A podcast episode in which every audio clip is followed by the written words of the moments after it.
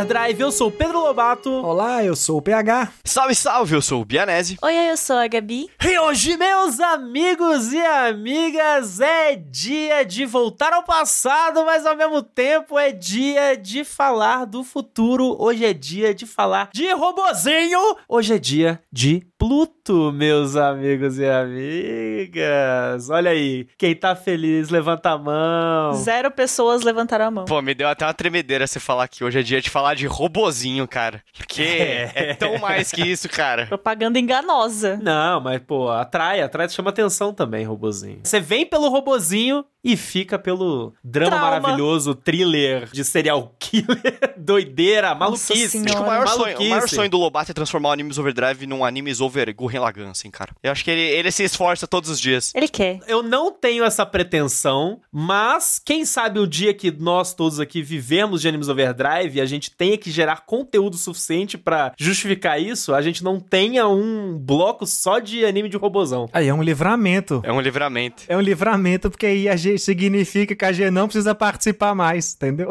Isso é maravilhoso.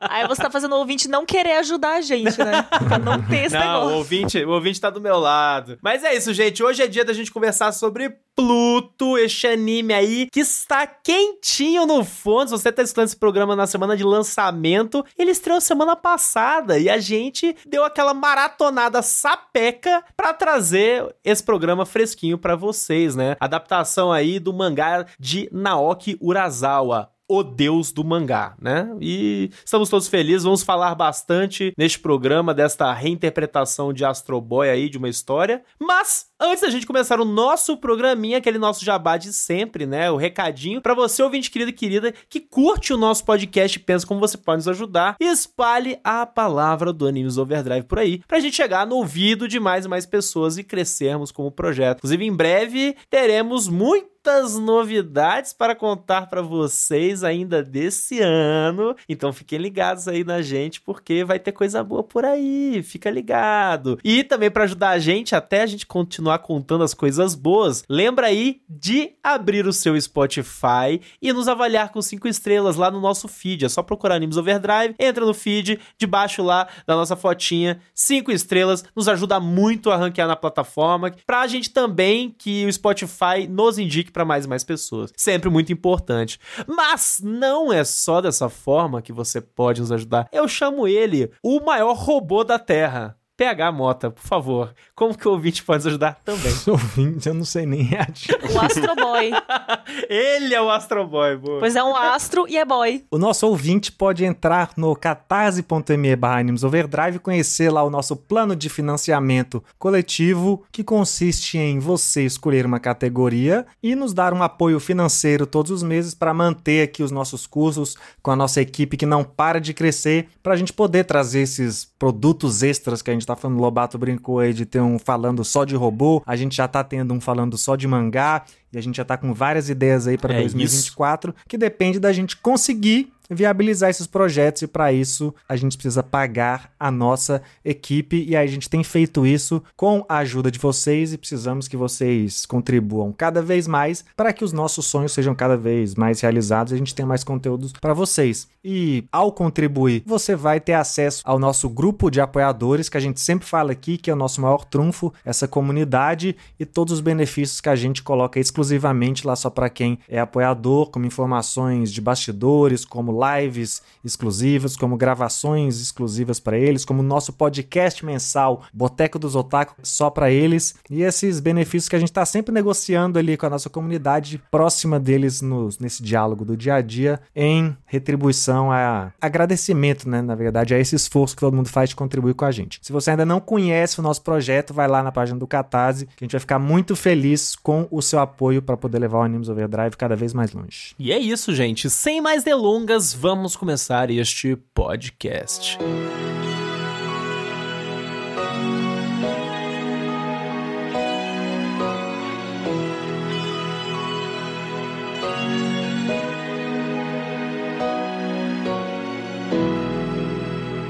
Pluto é um anime deste ano quentinho, como o Lobato falou, 2023 acabou de ser lançado, adapta o mangá de mesmo nome que foi escrito pelo Naoki Urasawa em 2003, que na verdade é uma reinterpretação de uma história lá do mangá original de Astro Boy feito pelo Osamu Tezuka. Que nessa reinterpretação de Pluto, a história é protagonizada pelo Gesicht, que é um detetive da Europol que está investigando ali no início da história a morte de um robô a partir dessa investigação criminal, a gente vai ver um mistério muito maior aí de serial killer e como essa história infantil lá do Tezuka da década de 60 foi reinterpretada nesse thriller, nessa história de serial killer, nesse drama criminoso aí a partir de uma atualização extremamente madura do Naoki Urasawa. Eu queria começar dizendo que esse é um dos podcasts que eu estava mais feliz, o que eu estava mais antecipando para esse ano. Galera sabe o quanto a gente comentou sobre Pluto em outros momentos, inclusive na expectativa de temporada, inclusive as expectativas de temporadas anteriores que a gente sabia. Galera do grupo de apoiadores, direto a gente conversando sobre animes, coisas que vão vir ou não. Cara, Pluto é um absurdo. Eu li o mangá de Pluto quando já deve ter, eu acho que uns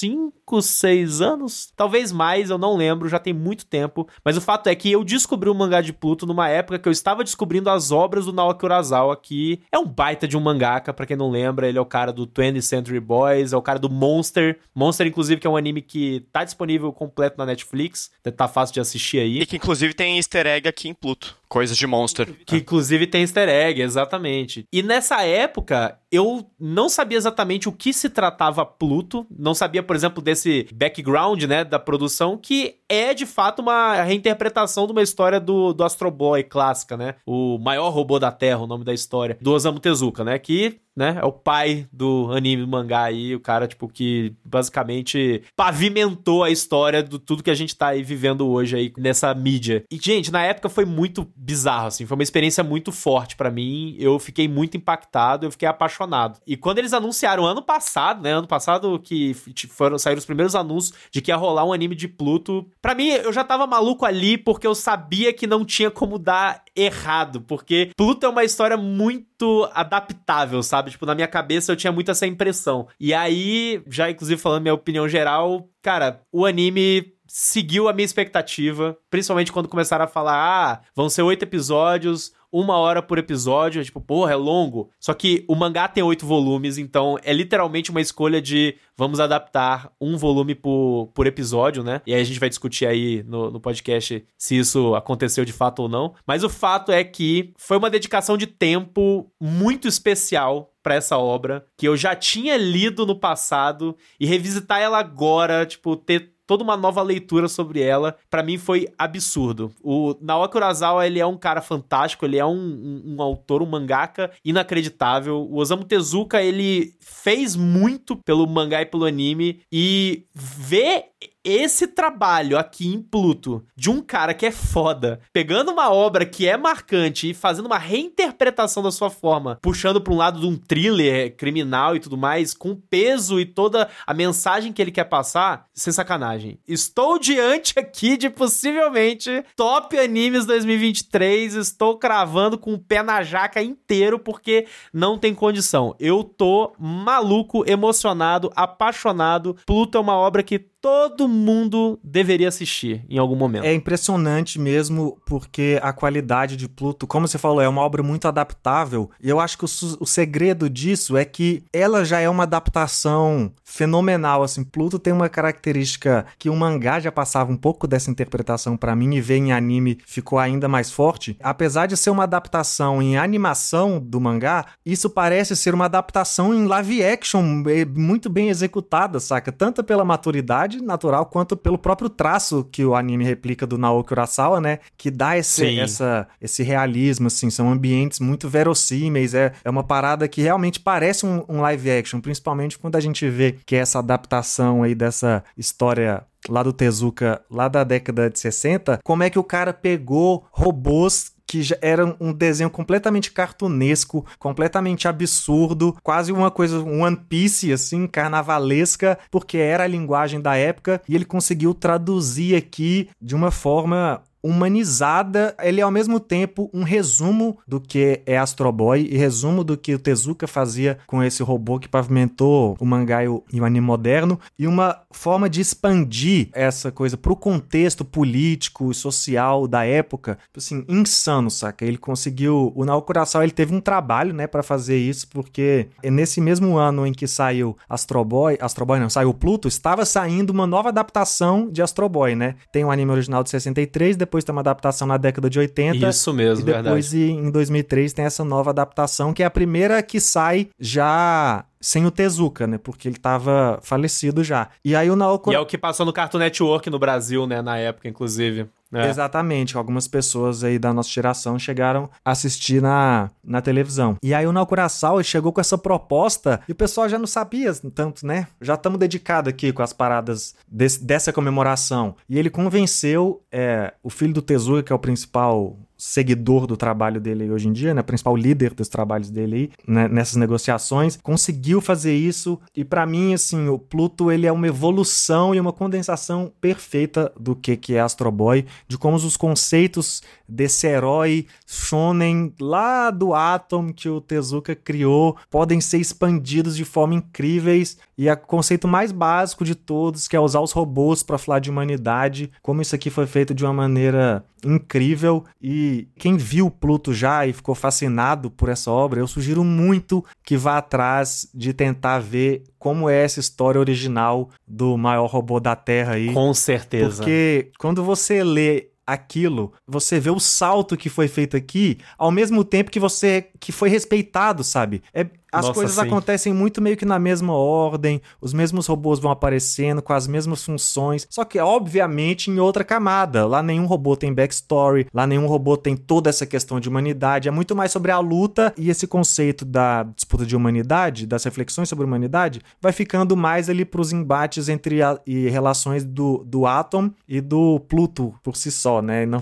não transcende muito pros outros. Mas quando você vê isso, assim, como algo que o Tezuka criou, é maravilhoso ver a história do anime acontecendo na nossa cara, saca? Com essa realização aqui, que é Pluto. Fiquei muito feliz de poder assistir esse anime. Também já tinha lido, já tinha lido duas vezes e agora pude ver. Então, assim, tô animado pra saber tudo que discutiremos aqui a respeito. Eu acho animal que vocês dois já leram, porque essa é a minha primeira experiência com o Urasawa. Eu nunca li nada dele. Eu, tipo, conheço várias, né? Tem Monster, como já foi citado por aí. Conheço por cima as histórias, mas eu nunca tinha lido nada. Eu não sei como ele explana as histórias, como ele geralmente faz formatos e como ele é, conversa sobre humanidades e por aí vai, né? Então é muito gratificante saber que vocês leram e essa adaptação está bem feita, porque eu gostei demais de Pluto. Achei, achei incrível, incrível mesmo. Tanto na parte técnica que, assim, porra, é inacreditável, sabe? A qualidade técnica do bagulho é inacreditável. É Anime muito bonito da porra, né? nossa, total, velho, total. Mas todo o subtexto aqui de Pluto, né, que por vezes toma o papel principal, mas é tudo, todo o contexto ali de Pluto, que é o que nos faz humanos. O que, que é isso, sabe? É a alma, é um chip. O que, que, que que faz a gente humano, saca? Para além de um, de um âmbito religioso e um robô pode se tornar humano, qual é o limiar? Essas coisas eu acho irado, assim. Eu gosto muito desse, dessa temática. Sou muito fã de livros do Philip K. Dick, que aborda isso à exaustão, do Arthur C. Clarke, assim, todo essa, esse sci-fi mais dos anos 60, 70, eu, eu sou fascinado por isso. E até mesmo em- em- dentro de anime a gente já conversou sobre as coisas. Conversou não, na verdade, né? É, a gente tava assistindo Ergo Proxy aí, vou deixar esse spoiler aqui, que eu me conectei Olha. muito também com Ergo Proxy, principalmente no começo, sobre toda essa temática de ser um thriller, ser um noir de detetive, só que com todo esse âmbito de humanidade por trás. E aliado a todo esse lance do que nos faz humanos, essa reflexão filosófica, que tem muitos sci-fis de robô. Aqui em Pluto também traz outra coisa que eu gosto muito, que é ambientação no nosso planeta e nas nossas questões geográficas e políticas e de guerra, que a gente falou de Rosa de Versalhes recentemente, que é muito mais literal, né, da nossa história, é até mesmo uma releitura. Mas aqui, porra, não tem como não ver Pluto, e se você sabe o mínimo de política internacional, você vê cada uma das guerras que ele tá falando ali, e é óbvio, até em nomes como Estados Unidos da Trácia, sabe? Tipo, pelo amor de Deus, sabe? Inclu- Inclusive, vale dizer, tá? O mangá é de 2003, Exato. ano da Guerra do Iraque. Exatamente. E, e é todo o contexto é exatamente igual, sabe? Os Estados Unidos invadiu o Iraque pelas mesmas motivação, de bomba atômica que tava lá, não acharam a porra da bomba atômica, destruíram o país mesmo assim, e por aí vai. Tem todo um subtexto que é exatamente a nossa política internacional do nosso mundo, e aliado a isso tem todo um contexto de robô, sabe? E eu acho isso irado, porque é uma releitura não só de um Astro Boy, do Tezuka, mas como é uma releitura da nossa próprio mundo, sabe? Do nosso própria história, da nossa própria geografia, da nossa própria política. E até em termos, tem vários termos é, gregos que, se você for pegar ao pé da letra, eles explicam muita coisa dessa história que a gente tá vendo aqui, é, até o nome dos personagens. Então eu gosto muito dessa, desse mix e de tudo que, que traz esse mix, esse complemento aí e essas releituras, e o que isso torna. E ao mesmo tempo que tem coisas mais específicas sobre a, a falha do ser humano. E é por isso que é, a gente é humano, sabe? E é, eu amo quando eles falam que um robô ele não pode ter, ser perfeito se ele não errar. Porque é isso que nos torna humanos e é isso que faz a gente se desenvolver, sabe? Não tem como ter um robô perfeito se ele não tiver todas as emoções. A gente já conversou aqui no Animes Overdrive várias vezes sobre isso, mas é um lance de que o sentimento de amor e ódio, é, ambos são sentimentos tão válidos quanto. Embora a gente tenha essa carapuça de um ser positivo, outro ser negativo, um não existe sem o outro e um não te complementa como ser humano 100% é, se você não tiver os dois dentro de você, sabe? E a maneira como eles expõem isso aqui dentro de Pluto, eu achei linda. É toda da construção do átomo, eu não sei como é lá no Astro Boy, porque eu só vi episódios picados. Eu nunca vi é, sequencialmente todos os episódios, mas eu achei linda como é a evolução do personagem aqui dentro, não só dele, mas como do Gessit também, que provavelmente é nosso protagonista, né, querendo ou não, embora não seja o rosto da franquia. Todo o desenvolvimento dele também é apaixonante, lindo, e eu já tô com saudades, eu terminei de assistir faz três horas, e eu já tô morrendo de saudade dos personagens que eu vi aqui na tela, e quero muito conversar mais com vocês sobre isso. Só fica um adendo para quem tá com o mesmo sentimento que o Bianese, eu acho que vale muito ler o mangá, porque por mais que o anime tenha respeitado tudo, é aquela coisa de adaptação adaptação que ele fez alguns cortes, né? Então, se você for pro mangá, você vai ter essa experiência novamente e ainda vai ter ali umas cenas extras, alguma coisa que vale muito a pena. E é uma forma de revisitar Pluto e ainda ter alguma coisa nova aí, porque é maravilhoso. Total. E ah, só um complemento, porque você falou do, do Shonen, né? Que lá no Astro Boy era muito mais uh, focado na porrada, né? E menos no subtexto da humanidade. Mas tem muita porrada legal aqui no Pluto. Mas, mano, para mim, se não tivesse nenhuma, o anime teria valido tanto quanto. Nossa, tava sabe? suave. Os robôs, os designs são legais, eles dando porradinha é legal, mas assim, se não tivesse, cara, honestamente, todo o resto subtema de drama é incrível, velho. Uma das coisas legais de fazer parte do, do Animes Overdrive, de estar tá aqui e acabar conhecendo obras, é inclusive entrando em contato com obras que eu não tive oportunidade durante minha vida por uma questão, sei lá, geracional, de contexto, de círculos. Especialmente quando a gente entra em contato com obras que eu sinto que são muito grandes e às vezes muito maiores do que eu serei capaz de falar, né? Porque, tipo, a gente, eu acho que eu sinto que a gente tá lidando principalmente falando sobre Pluto e sobre o Tezuka, tudo isso, coisas muito monumentais, assim, dentro dessa história de, do, do anime, assim, sabe? Parece que é um, um, marco mesmo. E, por exemplo, falando do Tezuka, de Astro Boy, eu nunca tinha assistido, visto nada, sabe? Eu, eu tenho, obviamente, o conhecimento de que o Tezuka é o pai do mangá, mas para vocês terem uma noção, o contato que eu tinha com obras do Tezuka era quando, tipo, sei lá, eu tava lendo Turma da Mônica ou, ou sei lá, curiosidades sobre a Turma da Mônica e Maurício de Souza, super BFF do Tezuka, tá ligado? Se inspira pra caralho do Tezuka. Melhor crossover.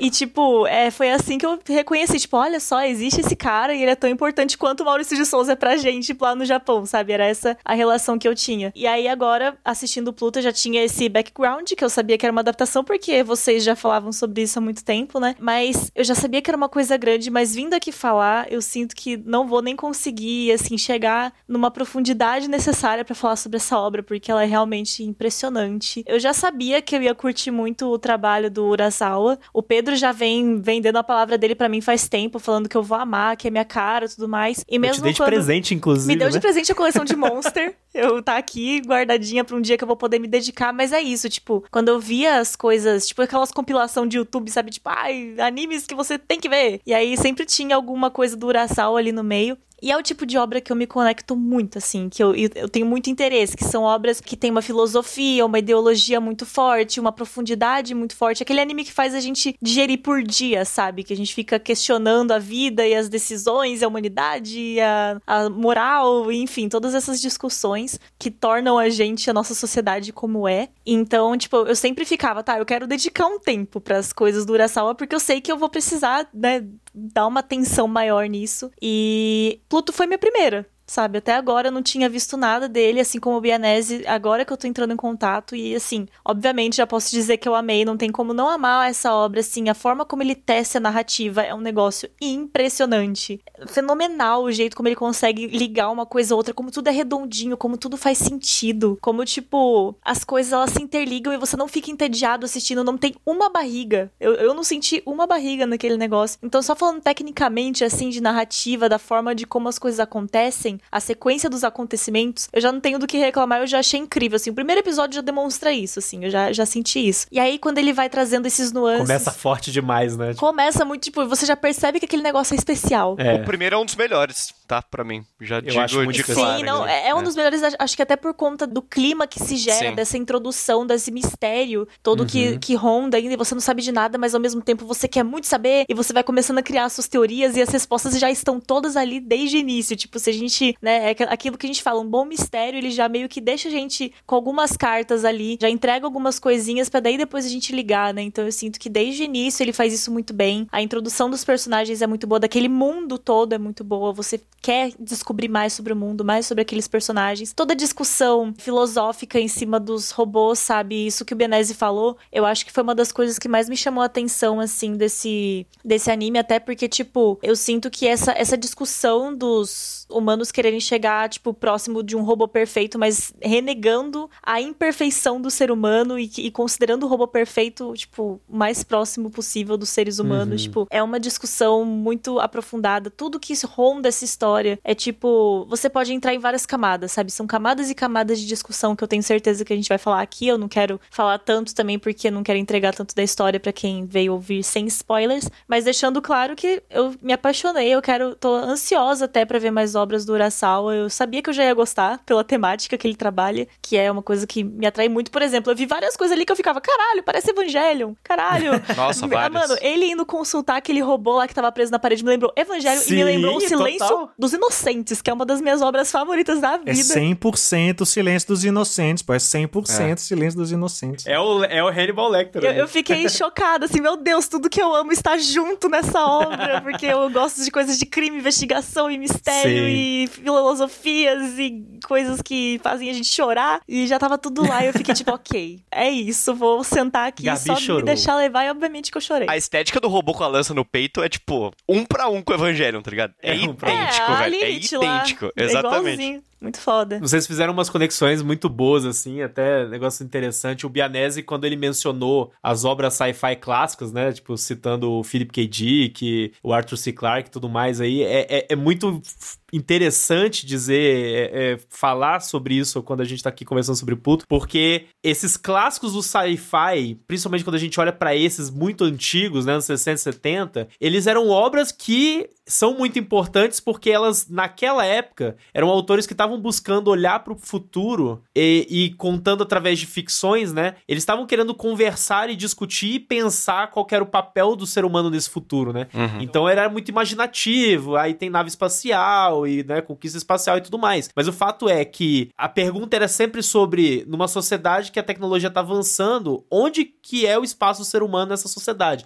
Aonde que tá a humanidade, né, né, nesse contexto? Então, são obras de uma forma geral, o próprio Cyberpunk, né, tipo, ali com Neuromancer e tudo mais, são obras que têm um tom muito agridoce, né, tipo, eles olham pro, pro ser humano de um ponto de vista um pouco, é, pesando pro niilismo, né, mas o fato é que os anos passam e é evidente que, por mais que a gente não chegou naquele futuro imaginativo de nave espacial, a, a discussão e as propostas de discussão que essas obras faziam naquela época ainda são absurdamente relevantes hoje em dia. E é isso que faz Pluto, pra mim, ter essa conexão muito forte com essas obras, porque ele também está tentando buscar essa discussão com esse peso, sabe? Então, ele é um puta de um bom sci-fi. E até conectando também, né, no mesmo sentido, com o que o PH falou sobre a obra original do Tezuka, eu peguei pra ler a história. Não é uma história longa, diga-se de passagem. É uma história relativamente curta, assim. Mas é muito interessante porque você vê como que a linguagem da, da história do Tezuka, do Astro Boy, ela é bem mais simples.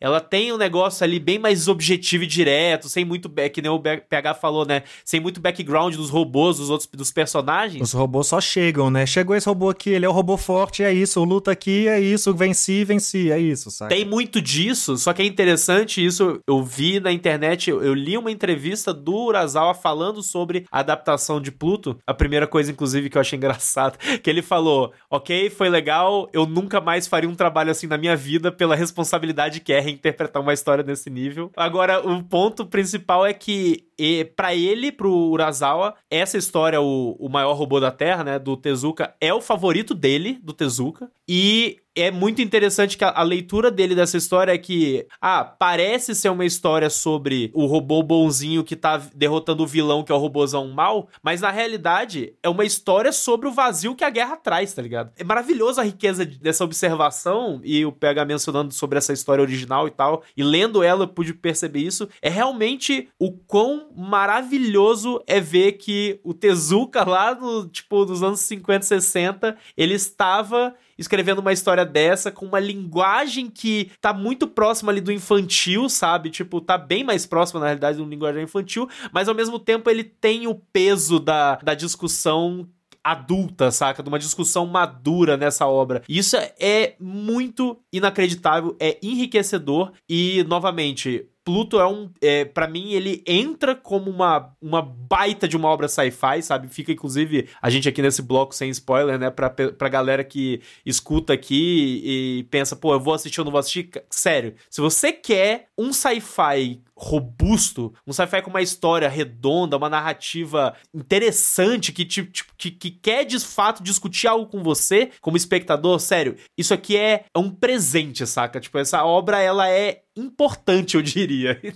Tanto que é, é, inacreditável. Todo esse contexto que você trouxe aí do, do nascimento ali do cyberpunk ali nos anos 60, o, o Tezuka ele é um pouco precursor disso no sentido do que o Japão é, né? Porque o Japão foi bombardeado pelas bombas Perfeito. nucleares e isso mudou completamente Sim. tudo, né? toda a mentalidade do país foi definida a partir disso. O próprio Astro Boy, ele surge, ou até é, muita gente às vezes pode saber que tem essa comparação com Astro Boy e ver que esse nome nunca é mencionado no anime, né? Porque o personagem se chama Atom. Em japonês, esse é o nome dele. Isso, isso. O nome Astro Boy foi nome dado por adaptação americana, que não queria é, atrelar a palavra Atom ao personagem, justamente porque a gente estava nessa era do medo aí atômico, né? Era bomba atômica, tudo que era atômico era, caraca, uma grande coisa coisa, e é justamente por isso que ele tem esse nome no Japão, porque o impacto da, do, do efeito atômico lá é definidor para a cultura, né? Antes de ter a sua própria história, como o Tetsuan Atom, que é o é, tipo poderoso átomo, seria em português, ele é apresentado como embaixador átomo, justamente nessa função aí do herói robô, fazendo ali o papel de, ó, eu não sou gente, então eu sou a pessoa, a pessoa, ó, não sou gente, mas sou a pessoa. Eu não sou um ser humano e por isso eu posso aqui estar tá mediando a situação situações, fazer essa coisa de embaixador, conquistando japoneses, virando um herói Astro Boy, virando tudo isso que a gente está falando, que é o símbolo dessa discussão sobre humanidade. E é isso que vale, porque a gente pode fazer essa mesma história que está sendo contada aqui, nesse ambiente cyberpunk no ar, a gente pode escrever ela no Antigo Egito, a gente pode escrever ela na favela da Rocinha, a gente pode escrever ela em Marte, porque é só colocou seres humanos ali, adapta cada peça, e é isso, a, a humanidade, o dilema de ser humano vai ser sempre relevante e vai ser sempre. É atemporal, né? Atemporal e de fácil conexão e permite as maiores explorações possíveis. Sabe? O que o Bianese falou lá do dilema da humanidade é, é o é o resumo para mim do que é isso daqui. Na verdade, é do que é. é. A gente fala um pouco disso no podcast de Battle Royale, né? Quando a gente fala lá das que as distopias que ficam são as que com o tempo a gente vê que falaram bem sobre o futuro da humanidade, né? E a mesma coisa para ficção científica, já que elas andam muito muito próximas, né? E o que o, o que o Urasawa faz aqui de elevar essa discussão sobre humanidade que o Tezuka já fazia lá naquele contexto em que era uma história madura, mas com uma narrativa meio Looney Tunes, pra, porque, né, se a gente for comparar com o que estava sendo feito na, no Ocidente na época, era isso, né, que era a animação. É a época de Ana-Barbera, e a época, se a gente for pensar do mangá, mas os anos anteriores é, é Tom e Jerry, é Looney Tunes, quando ainda nem era pra TV, era pro cinema. Né? Então, assim, era uma mentalidade, era uma linguagem desse cartoon ocidental, só que com essa mentalidade de um país que foi destruído por duas bombas nucleares e foi obrigado a se modernizar com o olhar dos próprios caras que jogaram a bomba em você, sabe? Que é isso que ele traz aqui que a gente tava falando, e assim. E aí eu acho que a gente já tem que marcar aqui o próximo bloco de spoiler para a gente poder elevar essa discussão e falar principalmente do robô pianista, que pra mim é o centro dessa, do Esse início cara é dessa discussão absurdo, de velho. E humanidade. é o primeiro episódio, Ele é hein? E é só o primeiro episódio, puta merda.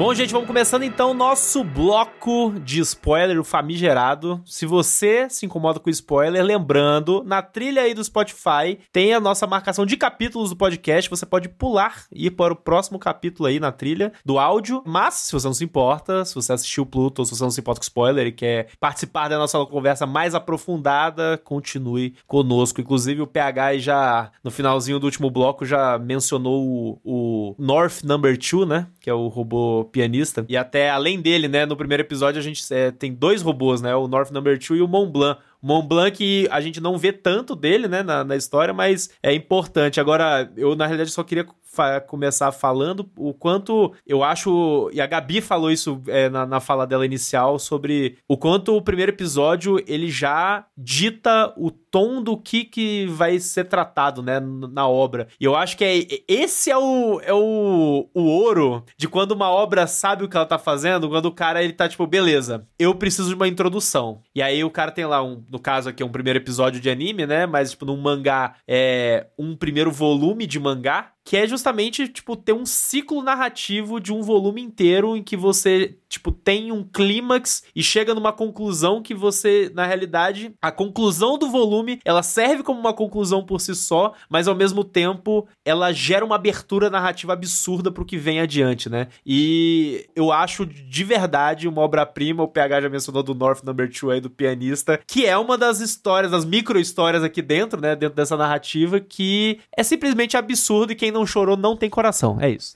Eu acho muito foda esse estilo de narrativa, porque é uma forma de, de você expor, expandir o contexto do que você tá contando, como você falou, como um conto isolado ali. Porque essa história desse robô, Isso. ela poderia ser um conto sozinho. E ela já conta uma história ali daquele velhinho que era conservador, anti-robôs, anti-modernidade. Chegou um robô que veio da guerra, teve essa conexão com a humanidade e acabou morrendo para a própria guerra, né? Que ele participou antes. Essa história é muito fechada. E ela, nesse primeiro episódio, ela até ela abre mais, mais questões do que responde qualquer coisa, né? Porque a gente só tem, como você Sim. falou, a noção de que o Mont Blanc morreu e aqui o, o North Number 2, número 2, morre também. A única coisa que liga essas duas histórias é dois robôs morreram. Só que por um lado a gente tá vendo esse lado do, da investigação, do thriller, ó, não é só robô que tá morrendo, tem humano morrendo também. Então que camada que a gente tá aqui de investigação? O que que tá acontecendo? E isso já é uma das coisas que o Urasawa bota que não tem lá, né? Não tem esse dilema de tem humano, humanos morrendo também, então o que será que tá acontecendo? Lá são só os robôs, porque é uma coisa bem mais, mais direta. Então aqui a gente já adapta, já é, é, cria essa nova camada, só que aí ele vai pra essa história desse robô lá, cara, e pra mim, porque assim, eu já sou muito fraco pra qualquer coisa quando usa a música, né? Assim, eu, me, me, paga- me pega muito essa conexão da música. É, o, é o esporte a música me ganhou na hora. sabe? e aí aqui, quando ele coloca isso, sabe? Faz um resumo do que vai ser tudo, sabe? Coloca lá o velhinho, que é o conservador e tá, não tá aceitando, que é isso que a gente vai ver aqui em to todo o movimento que tem de tentar repelir robôs aqui, mas pra frente a gente vai ver a Ku Klux Klan nazista. Não que a original não seja nazista, mas é porque aqui é uma, uma mistura das duas referências bem mais direta. A gente Pô, vai o cara ver... chama Adolf, né? O maluco chama Porra, Adolf. é. pelo amor de Ele Deus não, também, ele né? não faz nenhuma questão de Nenhuma esconder questão, nada, né? é. Cara- O cabelinho. É, é, não, é igual o, o- o presidente da, da Pérsia que... É o Trump, né? Obviamente, não, o da Pérsia, Ah, que é da obviamente Pérsia, o o da Saddam Pérsia. Hussein lá, sabe? Que tem, Isso. Depois Uhum. falamos mais dessa coisa da guerra que a gente apresentou. Mas isso pra mim é muito foda, sabe? Toda essa coisa e como a música conecta e como a música E a part... é, permite essa conexão e a partir do momento que se criou a conexão do mundo do humano e do mundo do robô, eles conseguem falar a mesma língua, tem um clipe total good vibes ali, caraca, parece que Nossa, é vai se fuder, é bonito demais. bromance perfeito, se encontraram, saca? É nesse momento que a gente vê, meu Deus, é muito gigante, sabe? É uma redenção, né? E isso é uma das coisas que é mérito que a gente tem que exaltar, assim, que já tá lá na coisa do Tezuka, assim, essa discussão. Não essa história desse robô, como a gente falou, não existe essas coisas. Mas o, o cerne de discutir humanidade, sabe? E não só na- no grande, no maior robô da Terra, mas em toda a coisa, né? Porque o Bianese até falou, ah, não sei como é o surgimento do átomo lá no, no original. E aqui eles nem mostram, só que eles passam por aí também, né? Porque pra quem não sabe a origem do, do átomo, ele é criado pelo Dr. Tema, né? Porque o filho dele morre, o Tobio. A gente até mencionou lá no Star Wars Visions, Visions, que tinha o aham. Toby-Wan lá, que era homenagem ao nome. E é isso, o filho do cara morre, ele trabalhava lá no Ministério da Ciência, uma coisa assim, era funcionário público, cientista. Aí ele decide, eu vou é fazer o meu robô aqui perfeito para substituir o meu filho, porque ele fica arrasado. E ele faz. Só que ele é perfeito. E o filho do cara não era perfeito, né? A gente até tem aqui uma referência a isso É no isso. momento que eles estão lá comendo, né? Aham. Caraca, o pai manda comer, ele come. O pai manda arrumar o quarto, ele arruma. Manda estudar. E o filho dele não faria isso, sabe? O filho dele nunca faria isso, porque o filho dele era uma criança, ele gostava, ele reclamava com o pai, ele não fazia as coisas certas. Então, assim, essa discussão, esses conceitos de humanidade já existem desde o início lá no Tezuka, sabe? E a gente vê como isso ainda tá aqui, como isso foi transformado pelo Urasawa, dando humanidade a todos os outros, saca? A que, a que já não precisava, a gente ganha camadas de humanidade bizarras aqui para todos os personagens, né?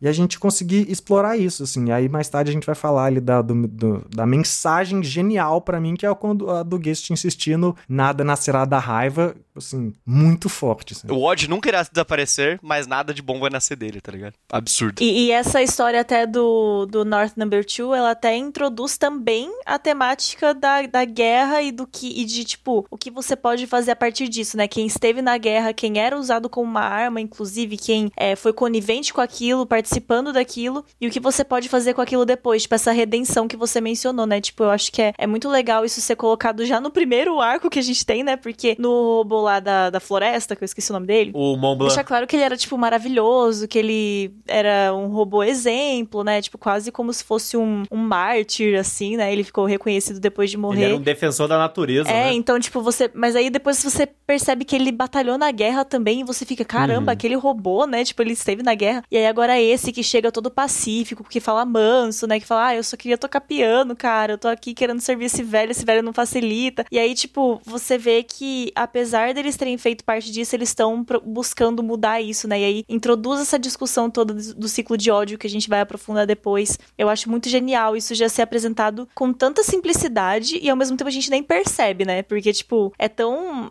raso, entre aspas, de início, porque a gente. Eles mencionam a guerra, só que a gente não sabe que, se isso vai ser a questão principal, né? Se essa, essa discussão toda de ódio e de ciclo de ódio e de robô sentir ele, e ele sentir amor, né? Se isso vai ser a discussão central. Às vezes é um pano de fundo. Eu achei que poderia ser o pano de fundo, mas não que isso ia ser o, o vórtice de todas as questões que existem nessa narrativa. E aí, isso já ter sido introduzido tão do início, eu acho genial. Tem uma sutileza interessante no comportamento dos robôs que já tá aí desde, o começo, Uhum, né? Exato. Que é justamente o fato assim, robô, um robô, uma inteligência artificial. Robô, geralmente, eles são programados, né? Tipo, zeros e uns. Eles são feitos pra servir. E pra fazer coisas, que, tipo, objetivas. Isso é, é o nosso entendimento do que um robô faria, entendeu? Você programa uma- os comandos de um robô. Então, você começa essa história partindo de um pressuposto que, beleza, são robôs, logo eles estão cumprindo comandos programados com eles. E aí a gente já tem essa sutileza inicial de, ao mesmo tempo que o robô, ele tá lá, é o North Number 2, por exemplo, né, que tá lá com o velho, beleza, eu sou o seu mordomo, tô aqui cuidando de você e servindo você e tudo mais, e você tá sendo grosseiro comigo, caralho, a quatro, e eu não tenho a, a- eu não vou te mandar a merda que, eu, que qualquer ser humano faria naquela situação, tá ligado? E ele tem esse aspecto robótico, mas ao mesmo tempo ele tem, ele tem um, a humanidade dentro dele falando, tipo, não, não, eu fui criado pra batalha, pro combate, pra guerra, mas eu não quero isso. É um robô que tomou uma decisão, E ele saca? se sen- sensibiliza com a música do velho, né? Exato. Ele se conecta com aquilo. Pra mim, o North Number 2 é o robô definitivo de Pluto aqui. Porque, cara, é, é absurdo esse episódio, assim. Principalmente essa segunda metade do episódio, que é essa short story desse robô da música aí. Porque, cara, é- é- dentro dele tem uma dicotomia entre amor e belici arte e belicismo, que se pode se traduzir pra amor e ódio, que ele conseguiu se completar e se entender dentro disso, de que ele fez merda sim, mas ao mesmo tempo ele quer uma redenção pessoal pra ele. É diferente do Mont Blanc, que ele usa a redenção dele a favor, em prol da humanidade, da Isso, natureza. exato. o North Number 2, ele usa a redenção pessoal pra ele se entender com os próprios traumas. E só quando ele Individualidade, consegue né, de cada um. individualidade e só quando ele consegue se entender com esse lado bélico dele e o lado da arte que ele ama, ou seja, aí traduzindo amor e ódio, que ele se torna completo e ele consegue visualizar uma paz, sabe? E basicamente tudo isso é o que a gente vai ver em todos os outros robôs depois de maneiras diferentes. Dá pra abrir também a discussão de como a arte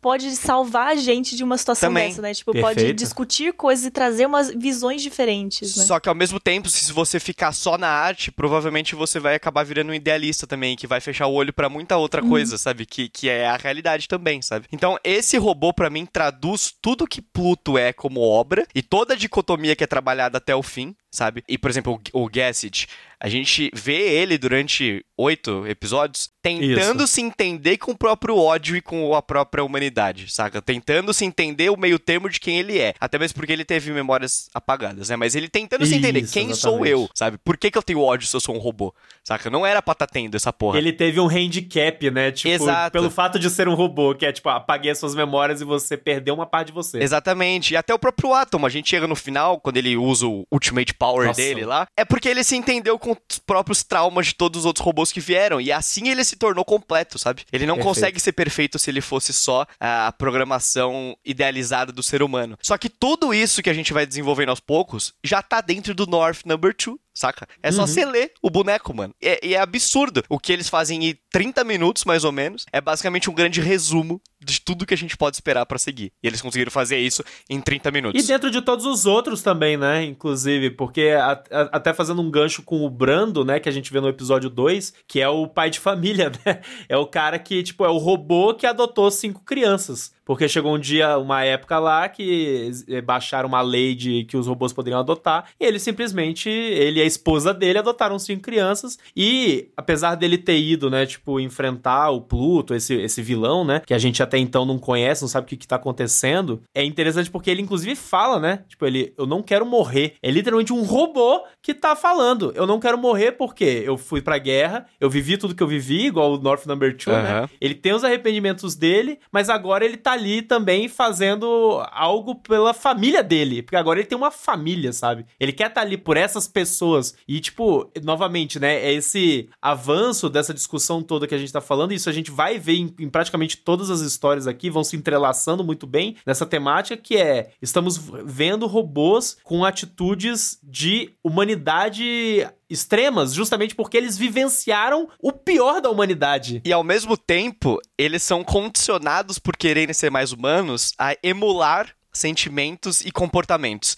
E eu acho incrível, porque enquanto é doido, tá? alguns emulam sentimentos básicos, tipo, ah, chora aí porque você tá triste. Tá ligado? O Brando, eu sinto que ele emula uma positividade tóxica que a gente não reconhece como problemática na nossa sociedade. Ele é muito assim, não, eu sou o homem mais sortudo do mundo. Tudo vai dar certo. Óbvio que vai tudo, tudo certo. É tudo ótimo, tá tudo beleza, vai dar certo sim, sabe? Ele só fraqueja no final, quando ele percebe, não, eu não quero morrer, saca? Mas todo esse lance dele, tipo, eu sou o melhor do mundo, eu sou o mais forte, eu vou ganhar a qualquer custo, eu sou positivo, vai dar tudo certo. É um traço também que a gente tenta emular, tipo, uma positividade que às vezes pra gente saber lidar com certas coisas, quando as coisas estão ruins, sabe? E seja isso positivo ou não pra cada um. Mas eu achei muito curioso ele ter pegado esse traço da humanidade pra tentar viver a vida dele ali, né? O mais próximo possível de um, de um ro- humano robô. Eu acho que faz sentido por ele ser pai. Eu não me atentei tanto a esse traço específico que você traz, mas eu achei legal porque a gente fala muito dessa coisa. A série, na verdade, pega muito nisso, em como essa crueldade, em como esses sentimentos. Ele tem uma palavra lá, como é que ele fala? Os sentimentos, emoções. Que ele define as emoções com problemáticas lá. Esqueci qual é o termo correto que eu. Que a dublagem usa, mas são sentimentos negativos ali, raiva, tristeza, esses sentimentos mais complexos aí, né? A, a- série bate muito na tecla de como a humanidade nasce daí, mas ela, ela dá com pinceladas de menos força, isso que o Bianese está falando, de como a humanidade nasce dessa reprodução mesmo, simplesmente pela Instáveis é a reprodução. sabe? palavra. Os hábitos vêm aí da cópia, assim, você tá copiando. Por que, que eu tô chorando nesse momento? Porque pessoas choram aqui. Por que, que eu respondo com raiva ou com alegria? Por que, que esses, nossas emoções estão sendo demonstradas dessa forma? Por um padrão que está sendo repetido, sabe? E elas vão sendo. É um rompante que surge dessas emoções, né? Conflitantes aí, que, que é o que faz o, o átomo virar o Super Saiyadatom lá. Mas é, aqui é a.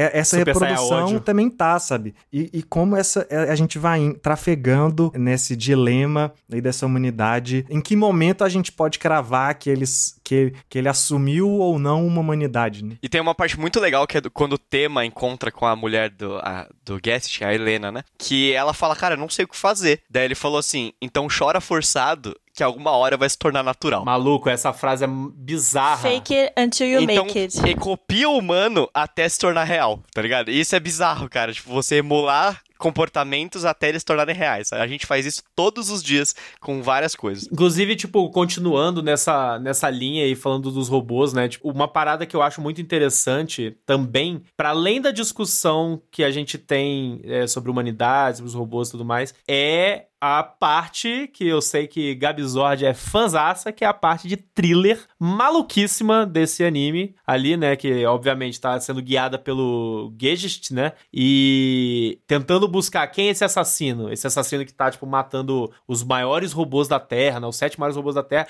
E os humanos que estavam envolvidos na defesa dos direitos dos robôs e tudo mais. Que, que, que maluquice é essa que tá acontecendo, tá ligado? E é, é bizarro o quanto a narrativa, não sei se tiveram essa sensação, mas pra mim, o suspense, ele é criado de uma forma tão boa, e isso me conecta com a, com a vez que eu li Pluto há muitos anos atrás. Eu li Pluto muito rápido, os oito volumes de Pluto, por, simplesmente porque eu fiquei maluco querendo saber o que porra que tava acontecendo. Porque vai criando essa, essa tensão de, velho, quem que é o assassino, o que que tá acontecendo, e tem toda essa forma de história que, ah, não é bem só isso, né? Tipo, não é só um assassino que tá matando pessoas, não, tem caroço nesse angu. Então, você, conforme você vai avançando na narrativa, você vai descobrindo mais coisas, mais coisas, mais coisas, aí o envolvimento do governo, aí os Estados Unidos, aí a guerra forjada, e aí os robôs, enfim, vai começando a ter essa maluquice toda, essa complexidade, mas o fato é, o Urasawa, e aqui, né, tipo, a gente tem a, a, a adaptação em anime feita pelo Toshio Kawaguchi, né, que foi o diretor do anime, que eu acho que é muito bem construída na narrativa, a um ponto de, de você realmente querer avançar pra descobrir o que acontece, e a parte mais genial, né, falando de spoiler, é justamente o fato de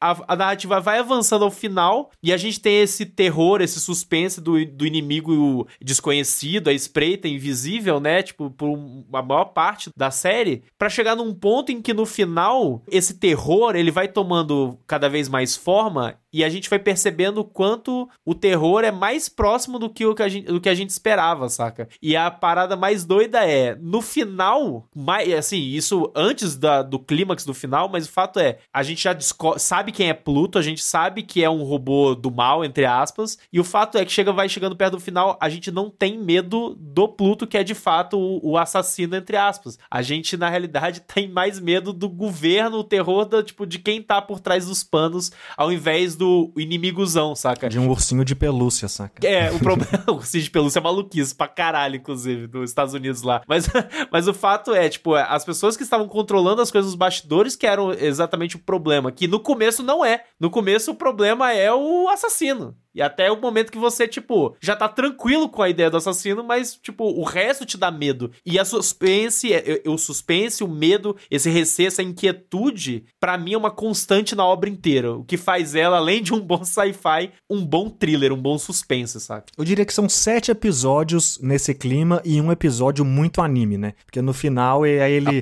abre mão e mostra o des- design de Pluto um pouco mais caricato, né? E poderzão, que quase foge dessa linguagem do thriller, mas é uma conclusão natural pra história e como homenagem, como né, amarrar tudo isso faz muito sentido. Eu digo aqui com tranquilidade, tá? Que se tivesse terminado no Lero Lero, Eu não me importaria. Depois dessa história magnífica. Não precisava para mim da, da porradaria no final. De coração, assim. Eu achei tão bom todo, e tão amarrado tudo antes que, cara, se tivesse no papinho, para mim tava resolvido. É, a porradaria eu acho que é mais para servir a questão toda de ser adaptação de Astro Boy, né? Aham. Porque Astro Boy eu acredito que tem muita porradaria, então tem que ter, né? Inclusive, no Astro Boy, na história original, todo mundo tá querendo sair na porrada o tempo todo. Isso é engraçado. Mas a minha fala inicial foi justamente isso, tipo, que a narrativa é tecida de um jeito tão inteligente e que todas as coisas já estão entregues pra gente, sabe? Tipo, é, a gente sabe que o Pluto é o maior problema de início. E aí, por exemplo, colocam aquela criança lá que foi adotada pelo. Ai, como que é o nome daquele de cabelo comprido, bonitão? Pelo Epsilon? É, Epsilon. Sabia que a Gabi ia achar ele bonitaço, Ué, óbvio, cara. ele é feito pra isso.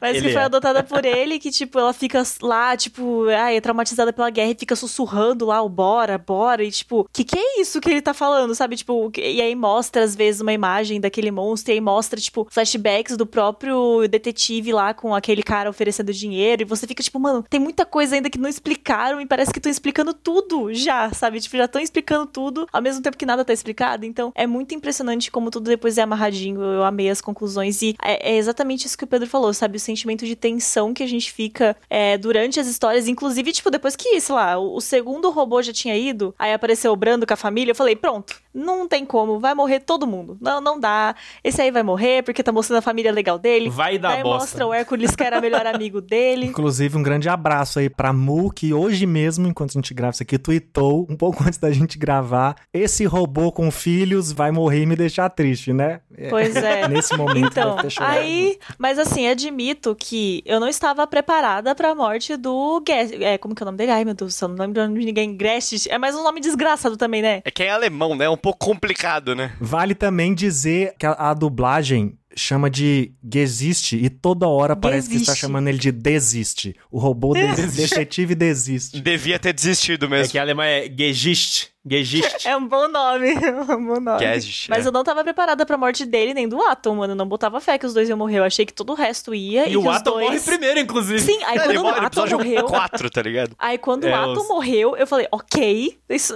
não tá, não tá, sob, não tá nada sob controle, eu não estou, eu não estou me sentindo muita segurança, estou Eu desesperada. não estou segura. Aí do nada morre o protagonista, Estou né? Você fala, "Cara, o que tá desesperada. acontecendo aqui, saca? Não, depois que É. ele morreu, eu, eu, eu passei a assistir com, assim, sabe, tipo, tensa o tempo inteiro, tudo, tudo pode acontecer, vai ser uma desgraça. E aí, quando o Existe morreu, aí eu falei, beleza, desisto, realmente. É um sentimento muito Não doido dá isso mesmo, mais. você falando isso agora, realmente. Tipo, vai um atrás do outro, e É ai... louco porque ele não é o protagonista da história real, né? É- é- Ele é um, só um, um dos robôs que aparece nessa história. Ele surge lá com a mesma. Ele é o mais pai, É, inclusive, ele é- da história original, ele Já chega viu? lá no meio da história, já morreram alguns robôs. Não fala assim dele, mó foda. Pô, para, ele é irado. Gente, na história original, ele aparece É falando na assim. história original já, já morreram uns dois ou três, eu acho. Aí ele chega e fala: aqui, ó, eu sou o detetive, vim investigar. E daqui a pouco ele morre. Pior Não, é o Ah, tá, detetive ele de pouco tempo. Ele manda uma parada que é é, genial. Ele chega no Pluto, ele encontra o Pluto e fala: Eu tenho aqui um mandado pra te prender. E o Pluto, foda-se. Meu Deus, Não, eu achava- é que- Ele tentou o Você Lero não vai fazer nada com isso. Depois falam que ele é forte pra caceta, que ele pode parar o Pluto, mas eu achava hilário quando os policiais falavam, não, ele é o único com autoridade policial para pegar o Pluto. Eu ficava, mano, é um monstro O- a gigantesco. força do mandado, ele irmão. vai fazer o quê? Algemar o, o, O demônio, mandado de velho? prisão. É que isso é uma coisa que, o- que o adaptar o Pluto faz também, né? Dar esse, essa. A gente tá falando muito da humanidade como sentimento e como noção conceitual de humanidade, mas dá essa aparência humana pra eles também, né? Porque lá no original eles têm a aparência bem robótica mesmo, igual É, o, isso é. Pluto. O Hércules e o Brando, por exemplo, que eles têm aquelas armaduras. Aqui eles colocaram como uma armadura de luta. Pancrácio. Lá no original, eles são aqueles robôs, entendeu? Não tem a versão. Tanto é que são esses robôs que têm mais presença, que é o Brando, o Hércules, o Gesist e o Epsilon, ganham essas formas humanas, né? Porque aí justamente ficaria muito. é, tiraria Paia. muito da, dessa humanidade É, que, o, que o Urasawa quer discutir. E eu acho que vale também a gente citar um robô que não é um dos sete maiores, mas é fundamental para esses conceitos de humanidade, que é o Uran, né? Que é tipo assim. Sim. Uhum. É, a Uran, eu acho que é uma das coisas mais preciosas que tem em Pluto, sabe? Foi muito respeitada, porque lá nesse contexto, a gente falou que os outros robôs não passam pela discussão da humanidade, né? E o Dobata até deu esse momento aí do Gesist pra gente ver como as coisas são bem bestas mesmo. Tipo, o cara chegou com um mandado, sabe? Pro robô nada a ver, sabe? Tem momentos quando a, Tomou porrada. a primeira interação do Pluto com o, com o Atom é ele chegando lá pra lutar, o Dr. Otsano Mizu fala, ô, que porra é essa? Não vai lutar não. Ele fala, ah, tá bom, então depois eu volto, sabe? É. Aí ele faz uma ligação pra casa, a Uran atende a ligação, porque ela falou: o Atom foi muito frouxo de fugir dessa luta. E aí ela se fantasia de Atom, e aí ela vai lá lutar nele. com Pluto. E o Caralho. Pluto percebe que não é um dos que ele foi programado pra lutar e não luta. E aí começa lá na original essa relação, né? De humanidade, de um reconhecer a humanidade do outro. E aqui ele quer eles virar amigo fizeram dela, isso né? de uma parada assim, de uma sensibilidade. E aqui é o momento, o asterisco que eu faço pra onde a experiência do mangá não conseguiu ser traduzida em anime, porque as páginas é, tem um momento lá com o Pluto quando ele tá na forma do, do Sadad, Said, Abad, esqueci o nome do rapaz. Sarrad. Eu lembro por causa de Sarrada, esse é o único que eu lembro. Sarrad. Ele tem aquele coisa lá, né, de ser a pintura das flores. E, cara, no mangá, o mangá é todo em preto e branco, tradicionalmente, como qualquer mangá. E essas flores aparecem coloridas. Aqui, então, a hora que você vê Nó. esse momento Fantástico. colorido no meio das páginas é uma parada que não teve como traduzir no anime, onde tudo já era colorido, né? Só que assim, isso serve pra mostrar é, isso, que, eu- isso que eu tava falando da Uran, sabe? Como era uma parada que já tava lá, de uma forma bem simples, cartunesca, besta. Caraca, a menina achando que o irmão roubou, foi covarde, atendeu o telefone, fingiu ser ele. E aqui eles conseguiram traduzir isso e tem tudo aquilo dela ter a sensibilidade à, à dor e ao sofrimento, né? E a relação começa ela com os animais, que já é um, um clichêzão também. Coloca um personagem salvando um animal. É o Doutor Dolittle, bondade, Saca? E, Caraca, a Uran é fundamental. Ela, na verdade, é, ela é a âncora moral do Atom, né? Pro Atom não se perder ali, a gente tem a Uran, que é, é preciosíssima. Se existe a discussão de ciclo de ódio, existe a discussão também de ciclo de empatia e amor, né? Uhum. Eu acho que ela meio que representa isso. Tipo, todos os personagens, na verdade, a, a mensagem final que eu acho muito linda é isso. O, o objetivo deles era fazer com que o Atom ele sentisse o ódio dos robôs anteriores, porque todos eles passaram por momentos horríveis e muito difíceis.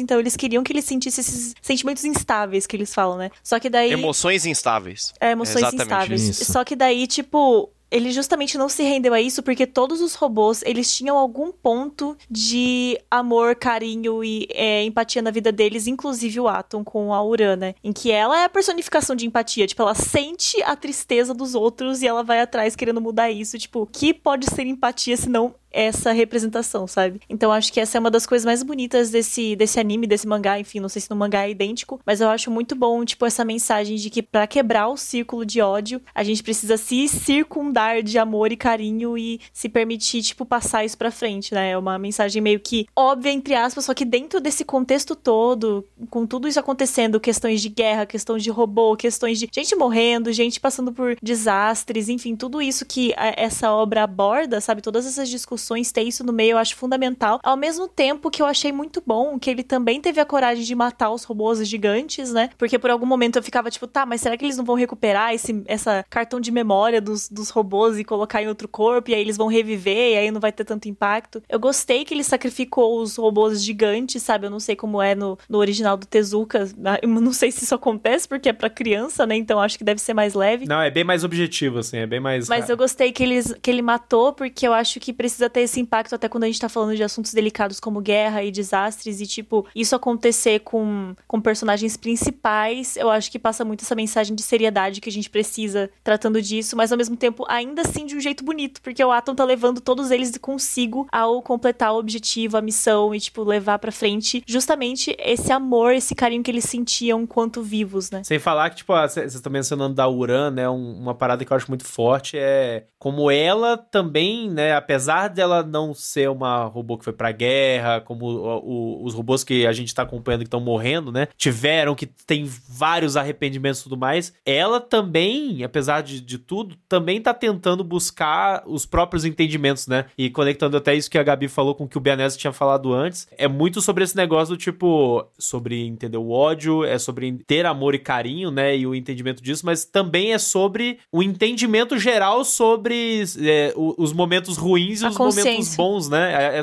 Ter essa consciência. Tanto que uma coisa que me pegou muito da, da Uran falando dela é o momento que ela fala do gato. Porque ela fala, ah, eu, eu sentia que o gato tava triste, mas ao mesmo tempo ele só tá pensando em sobreviver e comer e tomar leite, né? Ele não queria morrer. Então ela fala assim, alguma coisa do tipo, ah, se eu fosse humana, será que eu ia querer morrer? Porque eu não consigo entender esse sentimento. Tipo, ela não entende esse sentimento de, tipo, algo tão ruim acontecer que você perde completamente a esperança, né? Porque. Isso até aparece naquele episódio do menino que tentava tentando se matar, né? Por sofrer bullying. Exato. E, e é justamente o lance do, da, da questão de como. Aí, novamente, né? Como aqui a pureza robótica, entre aspas, né? Mas essa pureza, de, a limitação que o robô tem de entendimento de sentimentos e de mundo, coloca ele mais próximo de, da natureza que, que, instintivamente está tentando sobreviver a qualquer custo, em comparação com o ser humano, que a sociedade, a forma como as coisas estão e acontecem, oprimem o, o, ser humano a um ponto de querer fazer ele morrer, entendeu? De que ele querer morrer, ele querer abandonar esse instinto de sobrevivência. É literalmente, tipo, a sociedade tá, tipo, destruindo a humanidade, sabe? Tipo, de alguma forma, a humanidade tá se perdendo dentro das pessoas, enquanto, tipo, o, o robô, ele tá mais próximo da natureza do que o ser humano. É porque o oposto da humanidade é a crueldade, né? Essa que é a tradução. Só que não é. Não é robô, né? É, exatamente. Não é, é tipo assim, ou é você é humano ou você é robô. É assim, você é, você é robô, que o robô é só automatização, diretrizes, ou você con concebe a tristeza e a crueldade. Isso. A crueldade que permite que exista a tristeza, porque é o ato cruel de um com o outro que deixa um outro terceiro triste. A crueldade de si mesmo nessa situação, e o que o Lobato uhum. falou, do drama pessoal, da, da morte só que ao mesmo tempo. O próprio Pluto, né? Que, que não quer cometer as atrocidades que ele tá Exatamente, cometendo, mas né? tá sendo obrigado a tal. Que ele tá no processo anterior ao do, dos personagens que a gente já vê, né? Que já estão nesse pós-guerra, já querendo fazer essa bondade. Ele, ele, ele tá ainda nesse momento. A gente tá vendo essa tradução. Só que a gente tá vendo essa, essa, essa humanidade com crueldade, mas não de uma forma antítese, é um oposto complementar, é uma parte natural, é uma coisa divertidamente ali, tipo, a compreenda a tristeza junto com a memória da felicidade. É isso de a, a humanidade tem que rejeitar a crueldade para buscar a perfeição, só que é só na crueldade que ela encontra a perfeição. Sabe? É só quando você compreende ou quando você dá abertura e, e fecha o ciclo. Se você não passar pela crueldade, não fechou o ciclo da humanidade, né? Senão seriam o quê? Animais ali, né? Fazendo. Porque os animais, ainda que sejam seres vivos, eles meio que são, em comparação com o humano, muito mais robóticos para dizer em sentido de natureza, né? Tá cada. Se não tiver a, a, a intervenção fora da linha, fora da curva, o, o, ambiente vai se resolver. Um bicho vai comer o outro, que vai morrer, vai vir outro, e às vezes morre mais, morre menos. Só que quando você bota a noção cruel que pauta a sociedade, que a gente tem isso, onde as pessoas matam por que matou? Tem defeito? Não, ele matou porque quis matar, entendeu? Não tem defeito. Não, não, tem defeito. Ele matou porque ele mata, é isso que ele faz. Só para complementar até essa, essa para fechar, foi muito forte para mim assistir Pluto, inclusive nesse momento que a gente tá vivendo agora, que a gente tá, né, presenciando essa guerra é, lá na faixa de Gaza, que a gente viveu isso também. Mais uma, né? É, mais uma. Enfim, a gente tá sempre passando por esses ciclos, né? Mas foi muito forte, principalmente por conta daquela cena em que o Gezicht tá lá na guerra e aí ele vai tipo, é, atirar numa, num cara que daí ele falou, pô, já atiraram no meu filho, tá ligado? Tipo, vocês estão matando crianças, Maluco mulheres aqui. Puta que e pariu. aí ele vira pro Gesist e fala, tipo, um humano entenderia. E nessa hora, tá, tá dando até vontade de chorar agora, porque, tipo, não entenderia, tá ligado? Tipo, não entendem. É isso que é muito triste, muito horrível. Ai, vou chorar. Enfim, continua falando. não, e, e, e é todo esse lance de o que gera a falta de empatia humana, né? A gente não se entender como falho, tá ligado? E daí a gente cobra diretrizes perfeitas e não entende que a falha é o que torna a gente uma unidade humana, tá ligado? E até uma, fazer uma conexão com o que a gente tava falando lá no começo, que tem um livro do Arthur C. Clarke, que é o meu favorito, que é o chamar O Fim da Infância, que é de 1953, hum. bem lá nos primórdios do, do, do sci-fi, né? Tinha acabado de acabar a guerra e por aí vai. E basicamente se passa aqui na nossa Terra, só que vem alienígenas pra cá e o objetivo deles, depois eu não vou contar o fim, mas o objetivo deles é desenvolver a nossa sociedade. E eles fazem isso por meio de dicas, sugestões de como a gente pode avançar e por aí vai. E eles não conseguem entender que a gente não consegue executar as paradas, tá ligado? Porque eles acham que a gente tem que chegar à perfeição que eles têm, que é uma perfeição idealizada, enquanto a, a gente é tipo a, a, a gente não sabe o que tá fazendo, literalmente, tá ligado? E nem com as sugestões Sim. de um ser superior perfeito, a gente consegue chegar aos mesmos fins, porque a gente simplesmente não se entende como falho. E a gente fica tentando replicar conceitos, é, seja religiosos, é, pseudocientíficos, do que a gente acha correto. Em vez de simplesmente fazer as coisas e tentar se entender como um ser humano que vai falhar e a partir disso a gente vai se desenvolver. Saca? Quando a gente falha, a gente se culpa, a gente carrega uma culpa católica, a gente fica se punindo, em vez de a gente, tipo, pô, não, peraí, mano, eu tô, eu tô passando isso pela primeira vez, tá ligado? Agora é o momento da gente se desenvolver. E, e, e os caras lá no livro ficam, tipo, os LTs ficam, mano, esses caras não conseguem, eles são incapazes de executar o óbvio, que é errar. Eles não conseguem errar e ir pra frente com isso, saca? E eles não conseguem desenvolver uma empatia a partir disso. Eles só se punem e entram em guerras e entram em tudo isso que a gente tá vendo em Pluto aqui, em tantas outras obras e na, nos jornais todos os dias, né? É meio inacreditável. E é nesse contexto que nasce a ameaça toda, né? Porque a gente ainda não falou, a gente tá falando muito dos protagonistas, dos, dos robôs, do Pluto, mas que é o, o Abdullah, que é mais um robô, né? Que esse é o plot twist, ele ser um robô. Caraca, e apesar é de que a, o anime já vai dando ali as pistas, né? Desde o início, com o corredorzinho. É, eu meio que já, já imaginava, mas nós não sabíamos da dupla personalidade. Ele tem corpo e tal, mas é aí a gente vai vendo.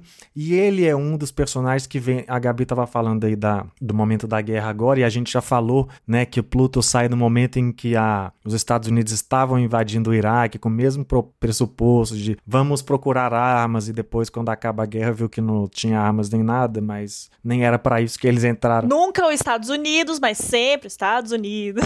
Estados Unidos da Trácia. São sempre, exatamente, que aqui os caras metem um Estados Unidos da Trácia, e não é à toa. A Trácia, no caso, é. Tem a Pérsia, né? Que é de fato a região ali onde fica o Iraque hoje, é, Irã e Iraque. E aí a Trácia é a região onde fica a Turquia, que é, é, essa ponte acaba sendo feita ali como uma região ali que fazia essa ponte do mundo asiático com o mundo ocidental, né? Que na uhum. época era só a Europa e hoje a gente entende os Estados Unidos como essa potência que a gente vê aqui no papel daquele presidente idiota que acha que tá manipulando tudo, tá disposto a sacrificar tudo para os ganhos dele e no fim a gente vê que ele era mais só uma peça dentro de tudo isso, que era a peça de um ursinho que simplesmente chama Roosevelt, que não tem como ficar mais óbvio. gente, juro. saca? Juro, eu amo essa Enquanto parte. Enquanto o presidente é a cara do Trump, né? Não. É inacreditável. É o, é o, Bush, né? Tipo, é full Bush. É um homem branco padrão, é. É, é um homem branco loiro, como todos os estadunidenses. É uma, é uma são cara de iguais. presidente eles branco dos Estados iguais. Unidos, que são todos que não são Obama, sabe? Todos os estadunidenses São todos iguais, é. Só faltava ele ser aquele bronzeado horrível, sabe? mais mais estragado possível. Tem um final, eu acho um final maravilhoso no caso do presidente Roosevelt, que não é o presidente, no caso, só o ursinho que era a inteligência artificial, tava controlando tudo, que ele acaba amarrando em todo esse assunto de humanidade, que a Gabi falou mais cedo lá da comparação do Hannibal Lecter, que é total aqui, né? É, para quem não sabe, que, quem nunca assistiu Silêncio dos Inocentes, tem uma investigação criminal. Pelo amor de Deus. E a investigadora vai procurar com um cara que tá na prisão. Nesse, inclusive, tem em vários filmes, não só tem só é. nesse, lá é um puta clássico aí. Mas ele mas... É, foi o que influenciou. Exatamente, esse clichê aí da, da investigação passar por um outro criminoso. E aqui o Gist tá lá entrevistando o robô assassino o tempo todo, né? Que os meninos fizeram a comparação com a Lilith do Evangelho. E no fim, o contato com a humanidade do Atom que dá mais um passo nessa humanidade que ele já tinha conquistado, mas só pelo lado da crueldade, né? Agora ele uhum. dá o uhum. passo na direção da empatia, justamente após ter encostar diretamente no Atom e sentir o calor do Atom, que é a Nossa tradução senhora. dessa humanidade aí. Aí o cara acaba. Eu, é, o mangá acaba assim, né? É a última cena. O anime acaba assim também? É a última cena? Não. Já não lembro. Não é não, a última é. cena, é. né? Porque no mangá é a última cena, a lança chegando no urso e acaba. Aqui eles têm, têm algumas coisas que são editadas de forma diferente, né? E lá acaba assim, é bem impactante. O final desse é o Átomo conversando lá com o doutor, falando: é. ah, é... o futuro vai ser melhor. Alguma coisa assim, alguma frase meio clichê assim, mas de uma forma bonita e poética. E daí uhum. vai subindo a, o ângulo e acaba. O final é justamente o como finaliza o, o mangá clássico, inclusive. Que o Atom tá, tipo, segurando o chifre do Pluto no, que tá fincado no Isso, chão, olhando para as estrelas e tal, conversando com o doutor. Tipo. Inclusive, inclusive no mangá do, do Pluto Pluto mesmo, do Naoki Urasawa, tem a cena desenhada que é igual a isso também. Então, tipo, é, é um paralelo com a obra original que vale mencionar porque é fantástica. E a gente tava falando de nomes, e que nomes significam coisas, a gente falou da Trácia, falou da Pérsia, que são mais óbvios, né?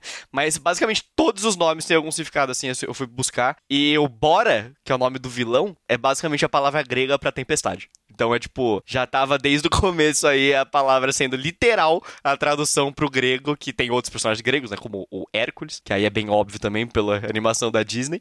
Mas tem vários nomes, assim, que dá para fazer uma tradução mais óbvia e buscar significados. O próprio Pluto vem da mitologia, exatamente. mencionar, né? É uma das coisas que eles é, Mitologia romana, exatamente, exatamente. Uran Atom, então todos, né? Então todos significam alguma coisa, só se vocês irem atrás, que logo no primeiro episódio vocês já vão ter muitas respostas do final, se vocês quiserem. Nossa, e o Bora, ele dá medo, né? Bota medo aquele bicho gigantesco. Eu tava igual a criança já, olhando pra ele, bora. É porque justamente, eu, eu acho que a, inclusive a própria escolha de design dele, a forma como ele é ali, ele dá medo porque ele não tem personalidade nenhuma, ele não tem individualidade, ele não tem nada, ele é uma massa. É uma bomba atômica tá lá só pra explodir. Ele é só o ódio, né? É. Exatamente. É, é, é literalmente. Ele é uma bomba atômica. E essa é a mensagem. é tudo isso. É porque nasceu lá do cara, do ódio do cara, e é o ódio do, do Japão e tudo isso que a gente tá falando aqui, do contexto de guerra. O Pluto, no fim, é, nem era o vilão de verdade, né? É, é muito Não, da hora perceber contrário. isso. É. O Pluto era o vilão dos personagens que a gente conhecia, mas ele era mais uma vítima de toda essa sim, parada sim. aí de usar uhum. os, os robôs como arma. Ele só era um cara que queria plantar flor,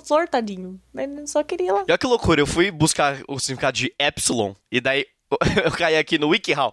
O que significa epsilon em física? Daí, o constante de permissividade e passividade do vácuo. Justamente o cara que é passivo e tratado como covarde por não ter ido pra guerra, sabe? Então, por tipo, ter escolhido ser o pacifista. Por ter escolhido ser o pacifista. tanto assim dele, né? E ele é muito da hora, mano. E foi um dos que eu mais achei, achei da hora o arco, assim, de ver ele com as crianças, né? Eu curti bastante. O que eu gostei muito dele é que é justamente, embora ele é o último cara, né, antes do átomo a lutar com o Pluto, e ele é o primeiro que consegue alguma coisa de fato com o cara, tá ligado? Porque todos vão pelo lado da violência, ele é o primeiro que vai pelo lado do pacifismo uhum. e consegue tirar alguma coisa do bicho, saca? E consegue alguma coisa que seja fundamental pro futuro da história, e não os outros que basicamente tiraram pedaços e tentaram ficar em inventividade tecnológica. Sabe? É que ele representa aquilo que a Gabi falou da quebra do ciclo, né? Que a gente Exatamente. tinha na, na, uhum. na Uran como conceito, aqui a gente tem como prática, e ele já era a prática disso por não ter ido pra guerra. É, e eu acho legal também a discussão de que ele se abstinha e se isentava das coisas, né? E tipo, não que ele tinha que participar da guerra, só que a impressão que dava é que ele meio que fugia das situações, né? Tipo, parecia que ele era um pouco mais isolado e tal. Uhum. E aí eu uhum. achei bonito o arco dele de daí ele, tipo, perceber que ele tinha que tomar uma atitude, principalmente quando daí começou a atingir as pessoas que ele amava. Tipo, quando isso tá mais próximo de você é o momento que você percebe, tipo, pô, não posso mais ficar isento, né? Então eu achei bonito. Preciso tipo, tomar ele... uma atitude, né? Tudo bem que demorou para ele perceber, mas deu para ver que daí ele, tipo, ok, é, realmente eu não estava certo em ficar é, naquela situação, agora eu preciso correr atrás do atraso e, e, melhorar isso, né? E fazer de um jeito que, eu, que bate ainda com minhas ideologias. Então ele não se rendeu e, tipo, decidiu só matar o Pluto, porque ele podia se ele quisesse, mas ele. Podia, sim, ele é, ele seguiu ainda fiel com o que ele acreditava. Eu acho que é uma mensagem muito bonita. E, é, enfim, a gente já falou disso até no, no final, mas eu quis trazer de volta porque uhum. ele é um uhum. personagem que eu curti bastante, queria falar um pouquinho mais dele. E pra, e pra complementar, eu não vou nem me estender muito, mas assim,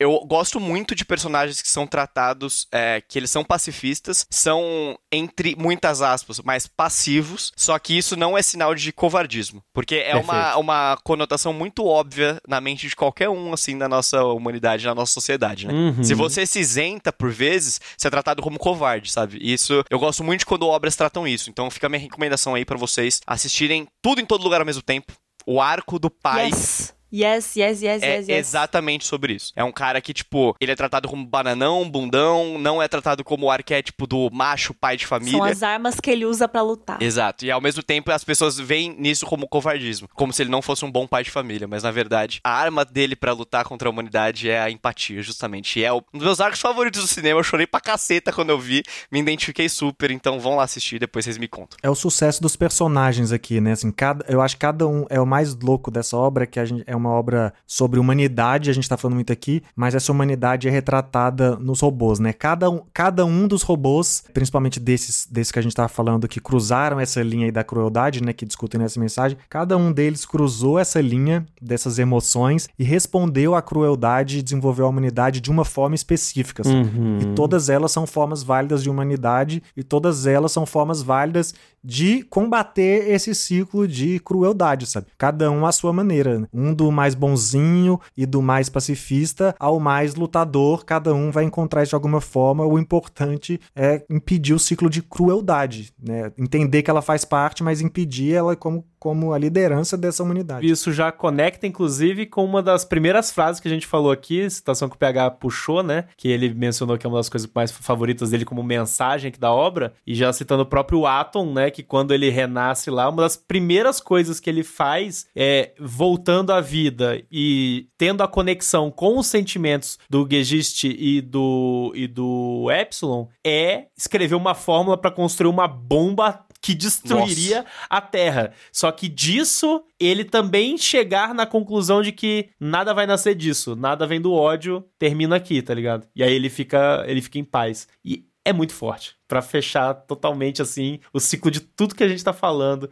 de todos esses personagens e toda a complexidade que foi desenvolvida nessa narrativa, saca? Pra conversar sobre tudo isso. Porque ele não coloca uma visão, ele não mete uma frase que nada nasce da raiva só de uma forma que otimista. Ó, pessoal, Isso, nada é- nasce da exato. raiva. Olhem pelo lado bom. Ele fala: nada nasce da raiva e a raiva nunca desapareça. Lide É. com isso aí agora você. Só que o desafio é esse, sabe? Como é que a gente vai passar por essa raiva e fazer a humanidade vencer? E a gente vê isso com os robôs e não com a humanidade de fato.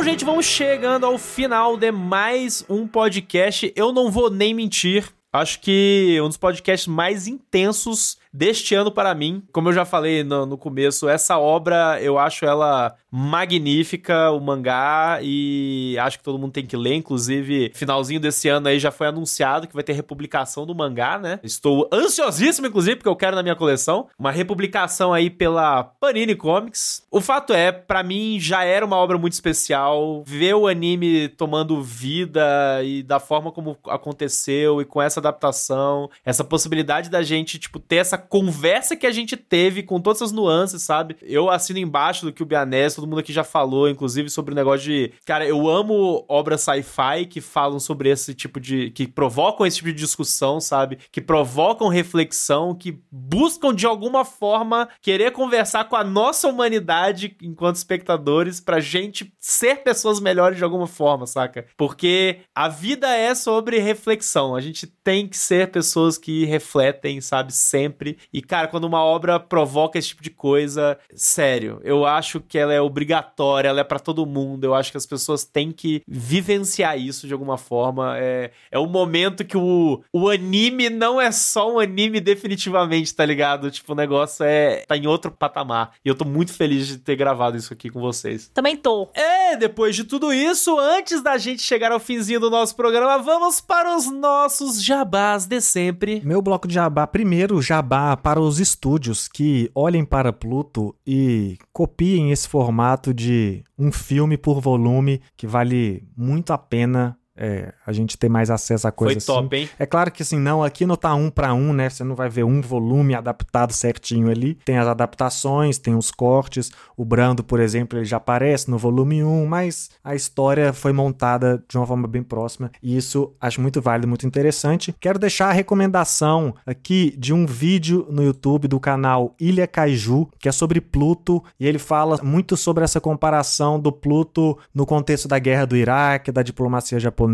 Ele explica muito, a gente fez algumas comparações aqui, algumas menções à época, mas ele vai um pouco além, ele fala de como a diplomacia japonesa funciona, de como, como essa guerra do Iraque foi problemática na época, porque o Japão, mesmo tendo na Constituição o fato deles não terem um exército, enviou tropas para o Iraque, e aí isso deu uma questão política interna mesmo, e isso é uma das coisas que está retratada aqui nas críticas do Urasawa também, então vale muito quem curtiu menção a esse lado histórico aqui, assistir lá o vídeo dele. Eu trouxe um pouco de informação, mas também não trouxe tudo, porque senão não tem por que vocês assistirem o vídeo do cara. Mas lá tem muito complemento, assistam lá que é bem foda. E para quem quer um pouco mais de expansão do universo de Atom e Astro Boy, eu indico um mangá que tem anime também, a primeira temporada, uma temporada, só que eu nunca assisti o anime, não sei o quanto ele é bom, mas que chama Atom The Beginning que é tipo um prequel mostrando lá quando o Tema e o Ochanomizu eram amigos na universidade, tentando desenvolver essas inteligência artificial que vai vir a ser o Atom, que vai vir a ser a Uran. Não tem toda essa pegada cyberpunk, distópica e dramática, carga pesada que o Urasawa dá. Tem questões existenciais bem legais de ficção científica, mas é um pouco mais num shonen um pouco mais tradicional, passando por esse lado. Tem supervisão do, da família Tezuka atual também. Acho lindo tra os traços dos robôs, então fica uma extensão aí para quem quer explorar mais de Atom Astro Boy num contexto um pouco mais atual, porque a linguagem do passado a gente sabe que é difícil. O meu jabá, na verdade, é, são recomendações aí que eu já fiz a, a, a esmo aí na, durante todo o nosso cast, mas vou focar principalmente em duas. Leiam Android Sonho com Ovelhas Elétricas, que foi o livro que gerou Blade Runner. Meu favorito, E é um livro Deus. incrível do Philip K. Dick. E também O Fim da Infância, que eu citei, do, do Clark, que também são dois dos meus livros favoritos de sci-fi. Venham conversar comigo sobre, porque eu sou completamente doido e apaixonado por sci-fi, principalmente desses dois autores aí. E, obviamente, para vocês irem também, a gente citou rapidinho, mas vão pesquisar sobre Star Wars Visions. Por quê? Porque tem vários episódios que tratam sobre esse lance de humanidade, dos androids no limiar entre serem humanos e serem robôs. Então, vale a pena vocês acompanharem. Obviamente não são todos os episódios, então convido vocês a irem lá no Higiene Brasil, que tem review de cada um dos episódios, então vocês vão conseguir se localizar qual tem essa temática mais parecida aqui com, com Astro Boy e o que a gente conversou sobre Pluto. E vale a pena vocês assistirem também animações muito, muito boas. Bom, já que eles fizeram indicações, eu também vou fazer. Já fiz essa até no episódio que a gente falou sobre Junjito, que eu indiquei o livro do Jusa Uno, porque esse é um autor que é lá dos anos 20 e ele é o pai da ficção científica no Japão. Ele é conhecido por ter sido um dos que começou o gênero lá, né? Eu, inclusive, tenho o livro que é a última transmissão que eu comprei, que é uma coletânea de contos dele. É muito legal, assim, no fator histórico, sabe? Você vê como surgiu isso. E é legal porque me lembra até um pouco de Lovecraft, sabe? Tipo, o terror é um pouco coisas meio subjetivas e discussões horríveis que existem nesses mundos distópicos. Enfim, fica a recomendação aí para vocês que querem saber um pouco mais sobre esse gênero do, do qual falamos hoje. E também Gabi Tosati, artista, que não tem nada a ver com, com isso, mas é porque eu quero que vocês acompanhem meu trabalho aí. E não se esqueçam de nos seguir nas redes sociais do nosso podcast, em Overdrive Animes, no Twitter, Facebook e Instagram. E também não se esqueçam de nos seguir no nosso canal da Twitch e no nosso TikTok em arroba AnimesOverdrive. E para conversar conosco sobre Pluto, sobre sci-fi, sobre tudo e ficar ligado nas novidades, né? Como eu sempre digo, nos siga nas nossas redes sociais, em arroba Pedro Lobato, arroba ou arroba Oficial no Instagram, arroba Bianese Mateus, Bianese com dois Z's, Mateus com TH, e arroba Gabi Tosati ou arroba Gabizord com um zerinho no lugar do O. Segue a gente lá, vamos conversar e vamos ser felizes. Muito obrigado pela sua audiência e até o próximo episódio.